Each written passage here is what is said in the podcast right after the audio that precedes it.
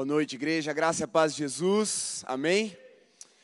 Muito bom estar com vocês nessa noite. Estamos voltando de um retiro, retiro Efeito Prisma. Quero fechar com uma palavra de entendimento para toda a igreja sobre o que isso significa. Não vou trazer muita novidade para aqueles que estiveram nesse final de semana lá no retiro, mas uma palavra de declaração, uma palavra profética sobre nós como igreja, porque eu creio que é um tempo crucial para que os filhos de Deus sejam revelados pela luz da sua glória.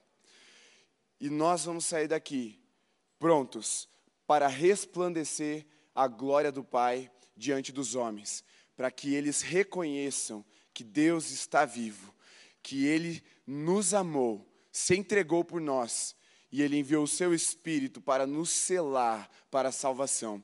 E eu quero pedir que você abra sua Bíblia em Romanos, capítulo 8, dos versos 16 em diante. A minha versão também é NAA, perdão, 18, não 16, 18 em diante. Enquanto você está abrindo a sua Bíblia, quero lembrá-lo de que domingo que vem no, na, no culto da manhã, às 10 horas, nós teremos a assembleia para tratar do assunto, por exemplo, da eleição do novo pastor. Então, você que é membro da Alameda, você precisa estar aqui. Nós precisamos de um quórum mínimo para que a Assembleia é, tenha é, peso de validade. Então, nós convocamos a igreja, o pastor Sebastião convoca a igreja para estar presente Domingo que vem, dia 6, pela manhã, às 10 horas da manhã, teremos outros assuntos também, mas esse é aquilo que tem nos movido, que precisamos que a igreja esteja presente para deliberarmos o assunto e votarmos também. Então, você que é membro da igreja, venha, chegue um pouco antes, para que você possa assinar a ata, o livro ali na chegada e participar da assembleia que vai ali eleger o próximo pastor. Dito isso, vamos ao texto. Está escrito assim, o apóstolo Paulo aos Romanos, a partir do verso 18 do capítulo 8. Porque para mim tenho por certo que os sofrimentos do tempo presente não podem ser comparados com a glória a ser revelada em nós. Repete comigo, em nós. Um pouquinho mais de convicção, vai lá, em nós. Em nós. Muito bem. Vamos seguir, 19. A ardente expectativa da criação aguarda a revelação dos filhos de Deus, pois a criação está sujeita à vaidade, não por sua própria vontade, mas por causa daquele que a sujeitou, na esperança de que a própria criação será libertada do cativeiro da corrupção para a liberdade da glória dos filhos de Deus porque sabemos que toda a criação, a um só tempo, geme e suporta angústias até agora. E não somente ela, mas também nós, que temos as primícias do Espírito, igualmente gememos em nosso íntimo, aguardando a adoção de filhos, no, a redenção do nosso corpo. Porque na esperança somos salvos. Ora, Esperança que se vê não é esperança. Pois quem espera o que está vendo? Mas se esperamos o que não vemos, com paciência aguardamos. Feche seus olhos, baixe sua cabeça por um instante. Senhor, fala conosco nessa noite de uma forma clara, poderosa, eficaz, transformadora, inspiradora. Que a tua palavra venha como alimento para nós Senhor Jesus, brilha a tua luz sobre nós. Nós precisamos da tua glória sobre nós. Vem, Espírito Santo, com tua glória sobre nós. Reveste-nos com a tua glória. Vem, amado Espírito Santo.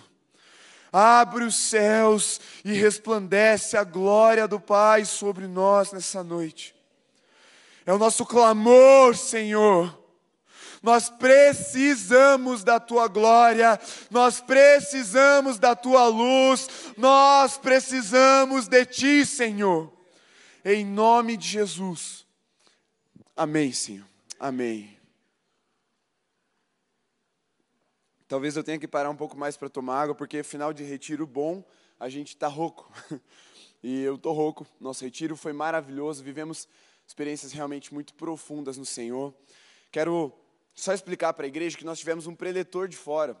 O pastor Léo, da família de Zuscop, esteve com a gente sexta, sábado pela manhã, sábado à noite, nos ministrando. Mas ele, por um compromisso com a igreja local, ele precisou voltar hoje pela manhã para estar lá com a igreja nesse momento que a nossa nação está vivendo, que a igreja de Jesus está vivendo. Então, ele não pôde ficar para ministrar, mas ele ficou com o compromisso de voltar. Então, a igreja vai conhecê-lo ano que vem.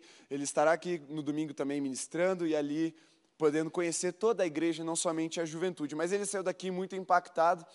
E nós fomos muito impactados pela glória do Senhor que se derramou naquele lugar e vimos a luz do Senhor resplandecendo sobre nós e discernimos algo muito importante. Eu quero explicar para a igreja e para toda a juventude o que é o efeito prisma. Efeito prisma é um conceito físico, de física óptica, sobre um efeito causado pela mudança de ambiente em que a luz está se propagando. Então, quando o Sol, a nossa estrela mais próxima, ele emite a luz, a luz vai percorrendo o vácuo e ela vem de uma forma no vácuo branca. Totalmente branca. Você sabia que o Sol emite luz branca?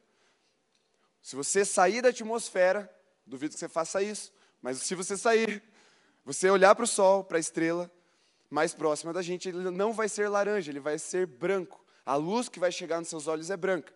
Mas quando a luz ela entra na atmosfera, a atmosfera tem uma composição.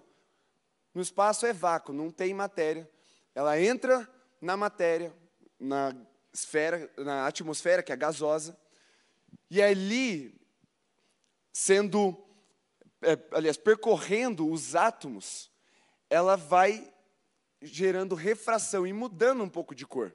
Por isso que nós vemos o céu azul e a luz um pouco amarelada ou alaranjada. E quando ela bate, por exemplo, na água, se você já olhou para sua piscina naquele dia quente de verão, você viu que o sol, quando bate na água, ele dá uma entortadinha assim na luz. Se você coloca o seu braço para dentro da água e uma parte fica para fora, você percebe que ele entorta, mas você tem convicção de que ele está reto. Seus olhos estão te enganando, porque a luz, ela sofre essa, esse efeito de refração. E o prisma é um objeto translúcido, mas ele é sólido. Diferente do ar, diferente da água, ele é sólido. E quando a luz passa pelo prisma, ela sofre esse efeito de refração, ela dá também uma quebradinha e sai discernida ou especificada em todas as cores que compõem essa luz branca que vem do sol, que é tipo um arco-íris. Então, quando você olha, por exemplo, para um arco-íris na atmosfera, é porque ele tá, a luz solar está sendo refletida em líquido e não em gás. E ali a luz fica em todas as cores. E é isso que acontece no efeito prisma. Por isso, o símbolo do retiro, a ilustração que nós entendemos no Senhor para o nosso retiro era isso. A palavra de Deus é a fonte da nossa luz. Só que ela não chega no mundo sem antes passar por nós, os filhos de Deus, que somos o prisma. Porque o incrédulo está morto para a revelação ele não conhece o coração do nosso Deus, ele não se relaciona com Deus Pai, com Deus Filho, com Deus Espírito Santo, mas nós que somos salvos, conhecemos esse poder da revelação, e quando a palavra vem em nossa direção, ela é discernida e aplicada de acordo com a necessidade do outro lado. E Cristo, no Sermão do Monte, fala: vocês são sal, vocês são luz. E ele diz assim: brilhe a vossa luz diante dos outros ou dos homens, para que conheçam o Pai ou glorifiquem o Pai que está nos céus. Há uma missão delegada a mim e a você, que somos igreja, de discernirmos a revelação de Deus e pregarmos o Evangelho de acordo com aquele que está ouvindo. E a Bíblia é a nossa fonte inesgotável de revelação de quem Deus é. A Bíblia é uma fonte de luz. E quando ela encontra um coração aberto, ela gera um efeito dentro de nós, e esse poder transborda em nós, para que nós apresentemos por meio de obras quem é o nosso Pai e quem é que está revelando esse poder para quem estava nas trevas. Esse é o poder do efeito que é causado em nós e nós decidimos então ilustrar pelo efeito prisma. Assim brilhe vossa luz diante dos outros, para que glorifiquem ao Pai que está nos céus. Aquele que está perdido, aquele que está morto, está em trevas. Ele não tem essa capacidade de reconhecer sozinho essa voz. Por isso a Bíblia diz que a fé vem pelo ouvir e ouvir a palavra de Deus. E quando Deus nos chama, ou melhor, quando Deus nos salva, é uma obra totalmente dele, para que em nós não pudesse existir nenhum tipo de orgulho ou de glória pessoal, mas para que tudo apontasse para a glória dele, quando Deus realiza a sua obra salvadora, porque ele nos escolheu de antemão, porque Cristo nos redimiu com seu sangue e o Espírito de Deus se revela como um selo em nós, ele não nos salvou só para nos salvar, mas ele nos salvou para um propósito. O propósito, como a Camila falou, de revelar a virtude do Pai, a sabedoria de Deus para aqueles que ainda não o conhecem. Mas existe uma forma de fazer isso. E a forma que Cristo está dizendo é: brilhe a vossa luz diante dos homens, para que glorifiquem o Pai que está nos céus. Percebe que eu e você não somos a fonte dessa luz, mas Deus nos escolheu como um meio para discernir e alcançar os não alcançados. Ele nos escolheu para abençoar essa terra com a sua luz. Uma terra que jaz no maligno, que descansa nas obras de Satanás, mas Deus nos escolheu em Cristo Jesus para participarmos da obra da revelação. E quando Ele nos salva, Ele também nos faz pertencer ao seu propósito de se revelar, de continuar salvando, de continuar redimindo, fazendo convergir nele todas as coisas. E Ele fala: vamos junto. E quando ele fala vamos junto, ele te chama para dentro do propósito dele, ele te dá um significado de vida, ele está arranjando uma desculpa para uma coisa só: se relacionar com você. E ali, a luz fazendo efeito em você é o Espírito de Deus falando com você todos os dias. Mas não pare em você, você não é o ponto final da sua salvação. Deus deseja salvar os que estão em trevas, aqueles que estão perdidos, através daqueles que já foram salvos. E isso é um dos maiores privilégios que Deus nos deu, porque um Deus que acumula tesouros na eternidade falou: eu estou dando a vocês autoridade para juntar tesouros celestiais também. São vidas sendo resgatadas, são portas infernais sendo destrancadas e sobrepostas, são obras do inimigo sendo destruídas, mas é o evangelho sendo pregado por todo mundo para que todo aquele que nele crê não pereça, mas tenha a vida eterna. Eu já falei isso aqui algumas vezes, quero repetir. Deus podia escolher outras coisas para se revelar, mas Ele nos deu esse privilégio porque Ele nos chamou de filhos. E um pai escolhe compartilhar de tarefas que ele é responsável por fazer com seus filhos para passar tempo com ele. O Léo usou um exemplo dele com o filho dele, eu quero usar o meu com a Luísa. Um dia, uma segunda tarde, meu dia de folga, bateu aquele sol, o reflexo na janela do carro mirou no meu rosto, Deus falando, vai lavar o carro, abençoado. Eu vi a sujeira e falei, não, vou lavar, Senhor, beleza. E me veio um clique. Eu lembrei de quando eu era criança e eu lavava o carro com meu pai. Depois de um tempo, meu pai, muito sábio no Senhor, parou de lavar o carro comigo e mandava eu lavar o carro. Mas eu lembro de muito tempo que eu lavava o carro com ele. Eu e meus irmãos aproveitávamos ali, ficava brincando com água também, mas lavávamos o carro com ele. E eu falei, amor, acho que eu vou puxar a Lu para lavar comigo. A Camila olhou assim, mas, meu Deus. Eu falei, não, deixa ela vir. Você acha que ela mais me atrapalhou ou mais me ajudou? A foto que a Camila tirou foi ela com a mangueira colocando água dentro do tanque do carro. Graças a Deus estava fechado. Ela mais me molhava do que molhava o carro. Mas foi um tempo que nós estávamos juntos ali. E hoje, às vezes, ela vê o carro sujo, ela fala: Ai, papai, está sujo. Vamos lavar o carro? É um tempo, ela não quer lavar o carro, ela quer passar o tempo comigo ali. Porque ela sabe que é divertido, ela sabe que eu grito quando ela molha minhas costas com água gelada. E é esse tempo de intimidade entre o pai e o filho. E Deus podia fazer de uma forma sem nos envolver e a gente não ia atrapalhar tanto a obra que ele tem para fazer, mas ele é soberano e mesmo assim nos escolheu. Fala, vamos junto, filho. Eu sei que você vai me atrapalhar um pouco.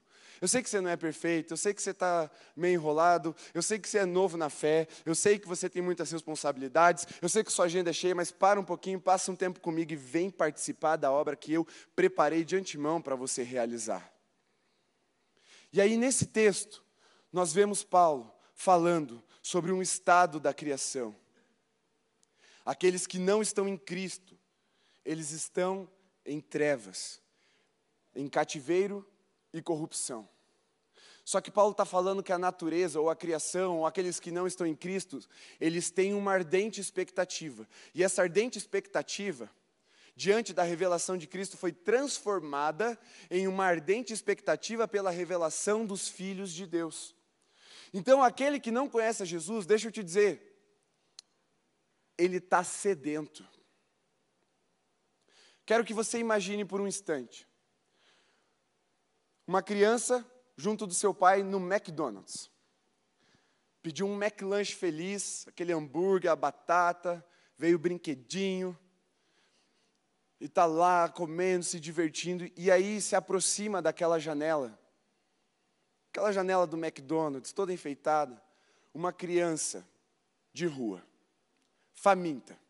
E ela começa a olhar para aquele alimento, olhar para aquela experiência. Aquela criança de rua está órfã, aquela criança de rua está com fome, aquela criança de rua está abandonada, aquela criança de rua não tem esperança. Esse é o estado daqueles que não estão em Cristo Jesus. Mas se você decidir se sentar na mesa com o Pai, participar da obra que Ele preparou para você viver nele e refletir, brilhar a luz de Cristo diante dos homens, pode ter certeza, Deus vai gerar salvação e alcançar os não alcançados através de você.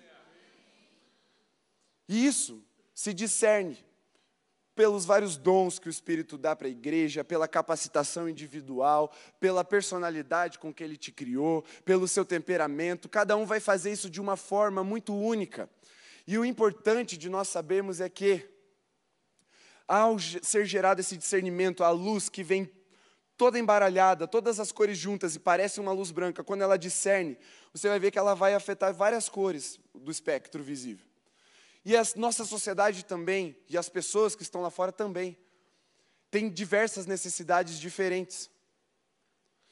Cada uma tem um tipo de anseio, um tipo de angústia dentro dela. E nós temos o discernimento do Espírito de pegar a luz da palavra e levar de acordo com aquela fome que ela tem, com aquela sede que ela tem.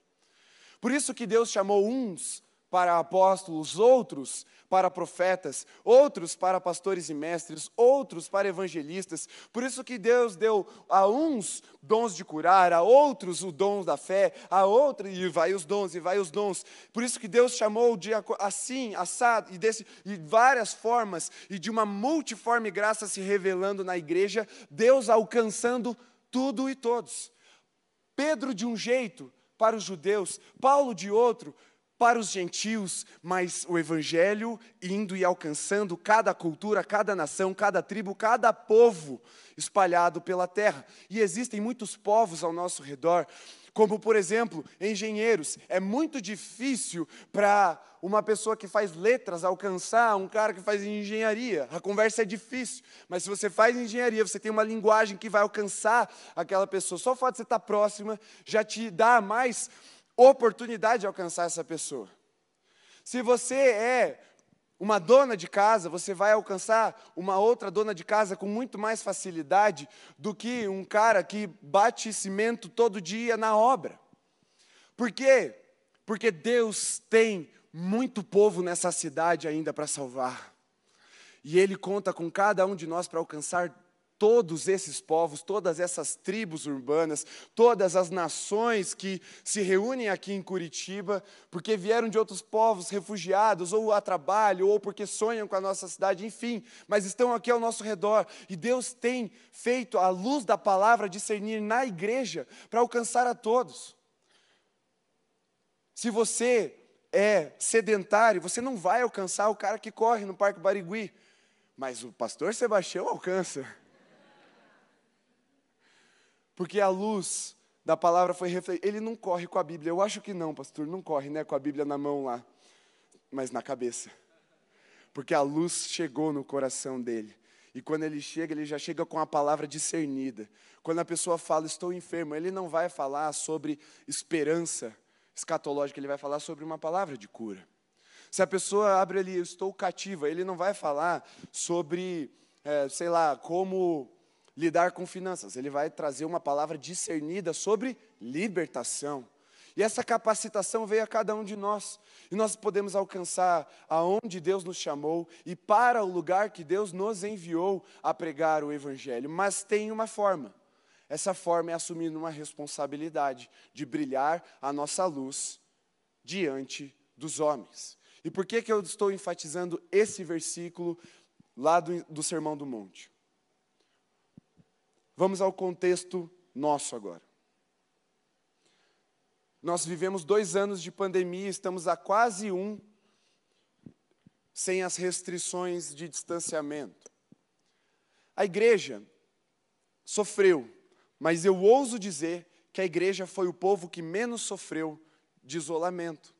Por mais que nós não pudéssemos o tempo todo nos reunir presencialmente, nós tínhamos a unidade do Espírito no corpo, nos levando a orar uns pelos outros, a nos reunir em célula online, a mandar uma mensagem, a nos revestirmos da mesma palavra, a sermos ministrados pela mesma orientação do céu. Isso gerava e gerou em nós um senso de unidade muito maior do que aqueles que estavam no mundo estavam desesperados, angustiados, isolados, perdidos. Nós vivemos isso nesse tempo de pandemia. Sofremos, sem dúvida nenhuma mas sofremos menos do que aqueles que não têm o Senhor. Porque sofremos na luz daquele que é o nosso consolador. Passamos por dificuldades na certeza de que aquele que começou a boa obra é fiel para completá-la. Na certeza de que Deus é fiel e o nosso sustento, o nosso provedor. Passamos por tribulações, perda, luto, sabendo que a alegria seria renovada pela manhã. Mas aqueles que estavam no mundo ficaram um pouco de lado. Porque nós, como igreja, não poderíamos escandalizar, indo atrás dos perdidos, presencialmente pelo menos. E a igreja se acostumou com esse relacionamento maravilhoso que é a comunhão. E nós estamos brilhando muito forte a luz de Cristo aqui na igreja. Mas eu tenho uma palavra profética para nós. Preste bastante atenção a sombra do pós-guerra será dissipada pelo cumprimento da missão daqueles que foram resgatados por Jesus e decidiram brilhar a sua luz diante dos homens. o pós-guerra traz desespero. Alguém precisa recolher os feridos. Alguém precisa trazer alegria, a esperança novamente, e nós temos essa palavra de alegria e de esperança para anunciar. Nós temos o consolo sobrenatural para abrirmos os nossos braços e recebermos aqueles que estavam desesperados e angustiados. Nós temos a resposta para a ardente expectativa da criação. E em Cristo Jesus, nós somos a resposta que a criação espera. É o que Paulo está afirmando aqui. Ainda que não por luz própria, mas somos a resposta de Deus para a sociedade. A palavra de Deus, ela é muito rica. E ela é inesgotável por um motivo simples, ela é viva e ela veio da boca do nosso Deus. Mas quando ela é discernida pelos seus filhos, quando um filho entende a voz do pai, a sociedade vai receber uma resposta. O povo vai receber uma resposta. E muitas vezes nós esperamos que um pastor se levante para falar para as pessoas que nós conhecemos, mas deixa eu te dizer uma coisa: Deus levantou o pastor para falar com a igreja. A igreja foi chamada para falar com os povos e com as nações. Deus quer usar você, meu irmão, minha irmã. Por isso, receba essa palavra: brilhe a sua luz diante dos homens, para que vejam as suas obras e glorifiquem o Pai que está nos céus. E Paulo, nesse texto, ele fala: a libertação, ou melhor, a liberdade da glória dos filhos de Deus. Estar em Cristo Jesus é um estado de glória mas é um estado desejado por aqueles que estão angustiados e sofrendo com gemidos inexprimíveis. E ao recebermos a liberdade conquistada por Cristo na cruz, nós somos habilitados para ministrar essa liberdade àqueles que estão presos. E assim como Paulo e os primeiros cristãos, que eram os judeus que ele está descrevendo aqui para os romanos, esperavam o avanço do evangelho para o mundo gentil, para aqueles que não eram judeus, as primícias do Espírito aqui eram os judeus convertidos a, ao Cristo, ao Cordeiro de Deus. Eles tinham uma expectativa que o Evangelho se espalhasse. Assim também nós precisamos ter a expectativa de que por meio da igreja o Evangelho continue se espalhando e salvando aqueles que estão angustiados, aqueles que estão em estado de perdição e de trevas. Eu e você precisamos ter o mesmo sentimento de Paulo que é o mesmo sentimento, ou muito parecido, ele está dizendo, que é o sentimento da criação. Preste atenção. Enquanto a criação geme, desesperada por um pai revelado, o filho resgatado, redimido, selado pelo Espírito, precisa gemer desesperado para responder à angústia daquele que está em trevas.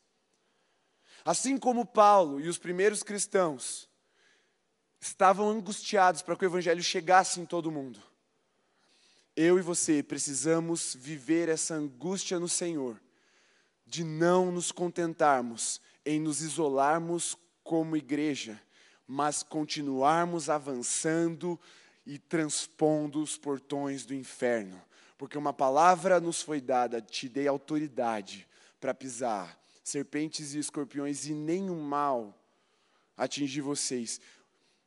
As portas do inferno não prevalecerão contra a igreja. Nós precisamos romper com a nossa rotina de domingo e vivermos essa luz diante dos outros homens, para que eles vejam as nossas boas obras e glorifiquem o Pai que está nos céus.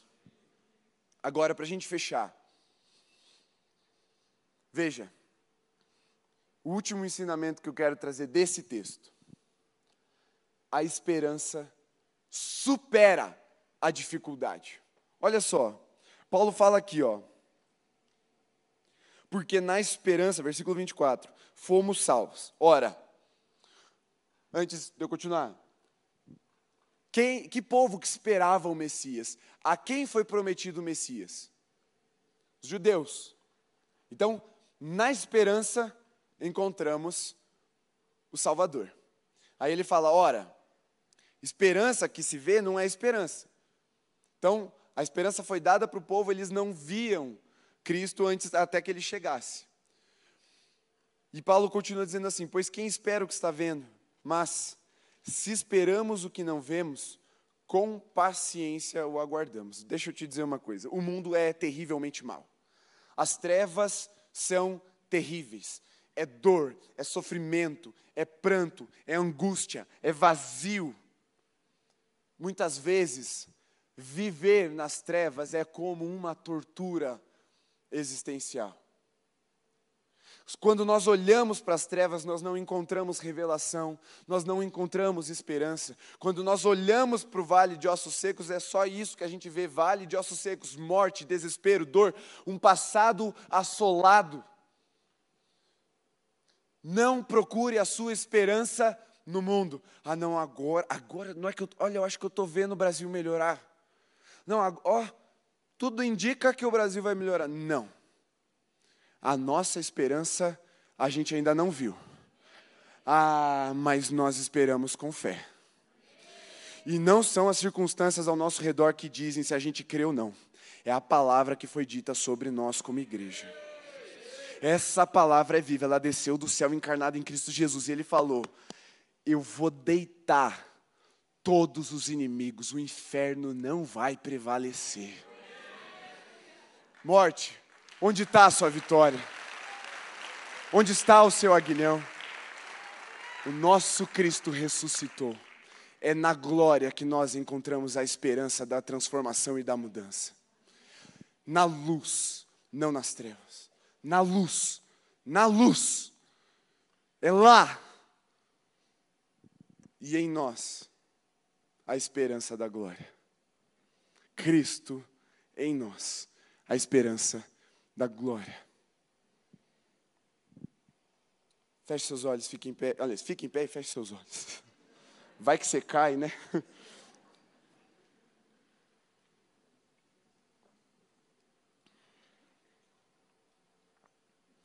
nós nos movemos por fé e por uma palavra. Assim, brilhe. Brilhe. Brilhe. Quero ler para você. Exatamente o que Jesus está falando. Fique de olhos fechados. É curto.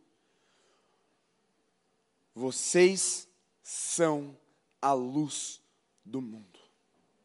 Não se pode esconder uma cidade situada no alto de um monte. Ei, nós não batalhamos as guerras desse mundo no mesmo nível dos nossos inimigos e dos inimigos do Senhor. A nossa batalha espiritual é no alto do monte, assentados com Cristo Jesus nas regiões celestiais. Nós não entramos nas trevas para batalhar, nós brilhamos a luz de Cristo e as trevas recuam. Não temos rivais se estivermos assentados no trono com Cristo Jesus nas regiões celestiais. Somos uma cidade situada no alto de um monte. A igreja de Jesus é a santa cidade situada no alto no monte e ninguém pode escondê-la.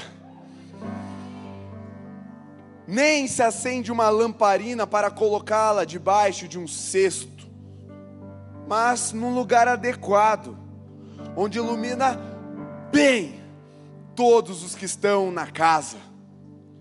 Assim brilhe também a luz de vocês diante dos outros, para que vejam as boas obras que vocês fazem e glorifiquem o Pai de vocês que está nos céus. Essa é a palavra de Jesus sobre a sua igreja. Brilhe, brilhe, como uma cidade situada no alto de um monte, como uma lamparina bem colocada, estrategicamente colocada no lugar certo para gerar luz. Ah, pastor, mas o meu lugar de trabalho é difícil, é tenso. Pastor, se você conhecesse minha família, se você visse a rua que eu moro, você soubesse como é o grupo do WhatsApp do meu condomínio, você ia ver que é trevas de verdade. Pois é.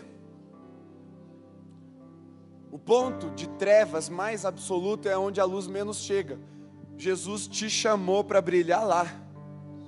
Você vem aqui, recebe a luz do alto, mas você está sendo enviado para lá, não é para você ser atribulado, para Deus te provar, para Deus, é, Deus está te castigando, não, meu irmão. Você não entendeu, você já foi abençoado. Você está indo lá para abençoar, você está indo lá para brilhar, você está indo lá para revelar boas obras que glorificam o Pai, para levar a revelação de que nós temos um Pai, que nós não somos mais órfãos, temos um Pai, temos um Senhor que nos redimiu em seu sangue, temos um selo que nos protege por isso podemos pisar serpentes escorpiões, podemos passar no meio das portas do inferno, podemos percorrer campos de batalha, podemos cruzar mares, oceanos, podemos entrar em florestas para alcançar povos não alcançados, podemos ir para lugares de perseguição, podemos alcançar cada centímetro quadrado dessa terra, que é a nossa herança em Cristo Jesus, porque somos filhos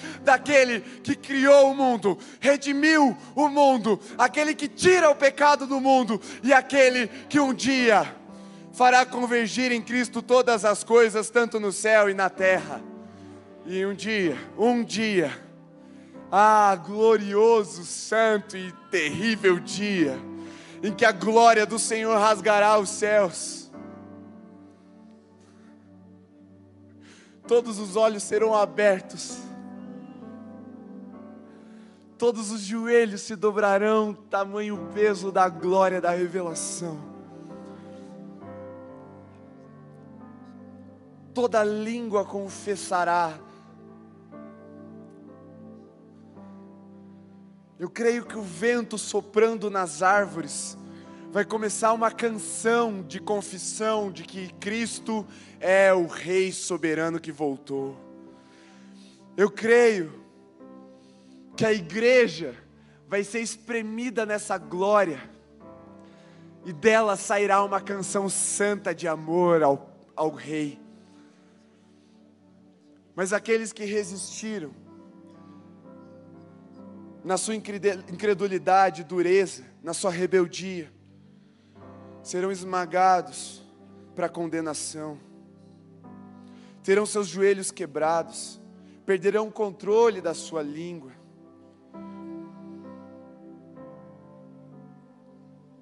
não perca a oportunidade de levar com você a luz do Pai, para que vejam as suas boas obras e antes desse glorioso, maravilhoso e terrível dia, você leve os órfãos à adoção. Você leve a salvação aos perdidos, a cura aos enfermos, a libertação aos cativos e o Evangelho aos quebrantados de coração, para que junto de ti glorifiquem o Pai que está no céu. Todas as áreas, não importa onde você trabalha, a família que você nasceu, o condomínio que você mora, brilhe a sua luz, é a palavra de Jesus sobre nós nessa noite. Coloque suas mãos como num ato de quem recebe, mas não estou encerrando, não, não vou dar benção ainda, calma. É outra benção agora. Não tire a sua expectativa. Nossa, vamos ver o que está nas notícias. Esquece. Se desliga agora. Algo muito maior, muito mais importante, muito mais duradouro está para ser ministrado dos céus sobre nós.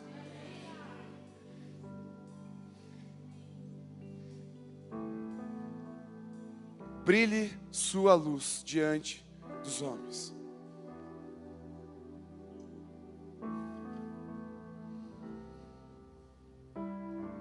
De olhos fechados, tente contemplar o trono de Jesus brilhando como um sol, e essa luz chegando no teu coração.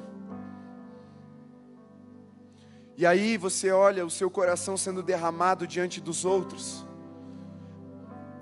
numa luz colorida, como se fosse uma paleta rica de cores vivas. E o azul iluminando o coração daqueles que estavam sedentos pelo rio de Deus. O amarelo enchendo o coração daqueles que estavam tomados de tristeza. O verde enchendo os olhos de esperança daqueles que estavam desesperados. O, o vermelho lavando as mãos daqueles que estavam atolados no pecado.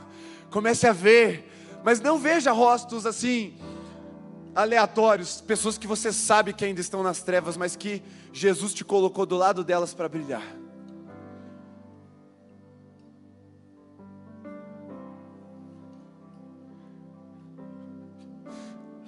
Se está muito escuro, clama, Senhor, manda mais luz. Se você não está enxergando, peça, Senhor, abre os meus olhos. Peça, peça sem medo.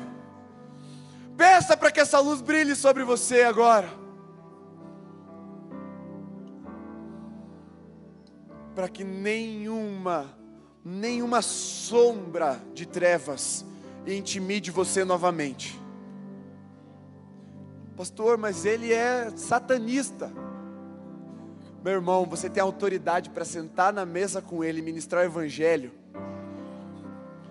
com o diabo amarrado embaixo do seu pé, com os demônios com os seus lábios pregados, e aquele satanista se render. Pastor, ele é ateu, eu não sei argumentar. Não são argumentos que convencem, é a obra de Cristo que salva. Pregue o Evangelho, dê uma boa notícia para ele, e você vai ver até o coração mais duro mais escuro, mais resistente se quebrantar.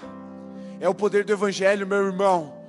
É o poder de Deus para a salvação dos homens. Toda tribo vai ser alcançada, toda língua, em toda língua Jesus vai ser adorado.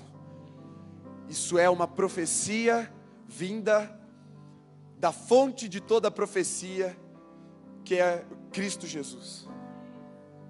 Mais verdade que isso, meu irmão, eu não conheço. Vai acontecer. E Jesus nos chamou para participar disso. É bom você conquistar uma promoção, um lugar de destaque. É bom você comprar um apartamento legal. É bom você, sei lá, ter um ministério massa. Mas, meu irmão, Jesus te chamou para, junto dele, construir algo que vai durar para sempre. Você nem consegue entender o tamanho disso, nem eu. Eu só sei que eu quero. Eu quero muito participar do que Jesus nos chamou para fazer. E o nosso clamor precisa ser: Senhor, não nos deixe de fora do que o Senhor está fazendo. Nem na segunda nem na terça, nem na quarta, nem na quinta, nem na sexta, muito menos no sábado e no domingo, mas não nos deixe fora. Fale assim: Senhor, eu recebo, me ilumina, mais luz, Senhor, cada canto do meu coração, iluminado pela tua palavra, em nome de Jesus, amém. Aleluia. Aleluia. Você pode se assentar por um instante?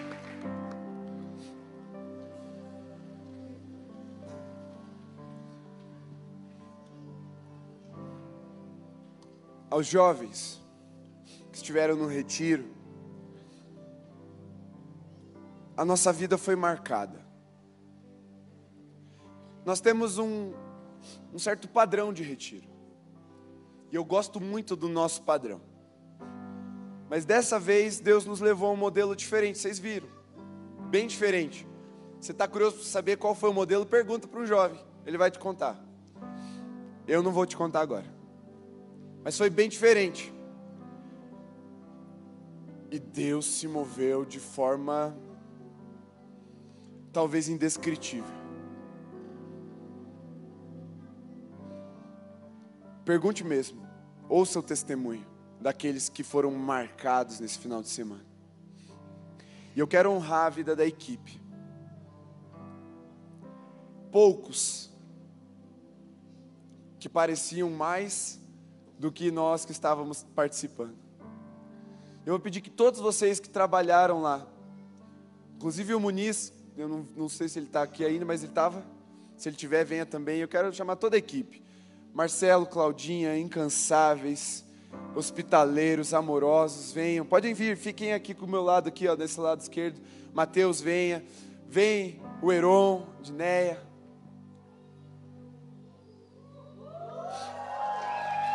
Pedir para Rê, fica ali junto com eles, mas a linha aqui, ó, nessa linha aqui, ó, podem vir, não fiquem lá para trás. Dani, Jaque, todos vocês, eu não citei todo mundo, mas podem vir. Vem um pouquinho mais para cá, puxa mais para cá, para todo mundo caber alinhadinho assim. Cadê a Nicole? Ali, venha, venha você também. A Marjorie, cadê? Ah tá. Finge que eu não falei esse nome. Essa equipe também foi ministrada, não foi? Isso é servir Jesus. É batalhar com a certeza da vitória. É se doar e receber muito mais. Vale a pena. Mas vocês não têm ideia do galardão. Porque nós não temos consciência do que no mundo espiritual Jesus fez na vida desses jovens. Nós não temos, nós temos uma ideia. Você não sabe quem serão os filhos desses jovens, mas Jesus sabe. O efeito das experiências que eles tiveram esse final de semana e o que a próxima geração vai colher disso. Semente multiplicada a 30, 60, 100. Daqui a alguns anos, para você não muitos anos, Dan, você já está ficando velho. Ele está com dor no ciático, gente. Primeiro retiro de jovens que alguém ficou com dor no ciático na história do Brasil. Vai chegar uma criança e falar: Ô tio, você orou pelo meu vô. Porque a gente não consegue controlar o avanço do reino, a gente só consegue participar. A gente só consegue se plantar no terreno que Jesus está regando e Deus faz essa obra de multiplicação. Eu queria que você estendesse as mãos para cá e orasse comigo. Em nome de Jesus, Pai, nós abençoamos essa equipe com o renovo do alto. Uma unção fresca, renovando as forças físicas, guardando as emoções e a alegria que o Senhor derramou sobre eles, preservando no espírito toda a autoridade e toda a ousadia que o Senhor os deu para ministrar nesse final de semana. Senhor Jesus, nós te ofertamos nossas vidas por todo o tempo que estivermos nessa terra, para que as pessoas vejam as boas obras e glorifiquem o Pai que está nos céus. Em nome de Jesus. Amém, Senhor. Amém. Celebra o Senhor com as suas palmas. Podem sentar. Nós normalmente honramos a equipe lá no retiro mas eu fiz questão que a igreja visse que poucos conseguem servir muitos e muitos serem ministrados, e aí, daí, a partir daí eu não sei mais a matemática. Nós, como eu falei, tivemos o Léo e o Robson que vieram de Bragança para a lista da, da família de Suscope. Tivemos também o Serginho do C12 ministrando um laboratório hoje de manhã, o Roberto ministrando outro, o Evandro da Snowman Labs ministrando também um laboratório, a Dani Vargas ministrando outro laboratório e o Dani Ajac no quinto, já estavam aqui, já, já foi. Tivemos muitos ministros do Senhor e dessa forma discernida, aplicada, Deus nos impactou. E eu queria que você visse um vídeo que conta um pouquinho. Eu fui mais rápido hoje, porque eu realmente queria que você visse um pouco do que a gente viveu lá com atenção, sem pressa de ir embora, sem pressa de se ligar nas notícias. Veja com carinho e com atenção. Ih, rapaz.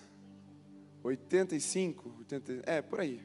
A gente tinha até criança, né? A gente acordando de madrugada com choro de criança, eu estava lá, a minha filha estava lá também. Tivemos velhinhos como o pastor Dani. Foi um retiro assim que abriu o espectro das idades. Né? Assim, o Fábio e a Thay, ah, o Fábio e a Thay não estão, gente, porque o Fábio ele também já muito próximo da idade do pastor Daniel, se lesionou jogando bola. Ele teve que ir para o hospital, ele está com o tornozelo bem, bem machucado.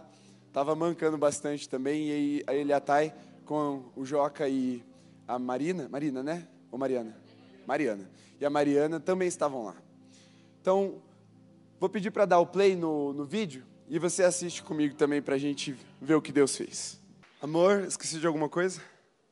Não? Então, fique em pé, vamos encerrar nessa alegria, nesse espírito.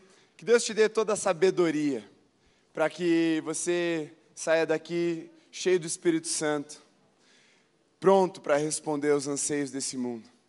Faça assim, agora sim é a benção. Com o amor de Deus, o nosso Pai. Que a graça redentora de Jesus, o Filho, e que a comunhão e o poder do Espírito Santo seja sobre você hoje, sobre toda a sua família, toda a igreja de Jesus espalhada por toda a terra, até que Ele venha. Amém. Estão assim despedidos, enviados por Jesus para a sua semana, na graça e na paz. Deus abençoe a todos vocês. Até domingo que vem, dia 6 às 10 da manhã, para a nossa assembleia. Deus abençoe. Jovens, Amo vocês, vocês me impactaram nesse final de semana. Vejo vocês no sábado, 19 horas. Deus abençoe. Amém.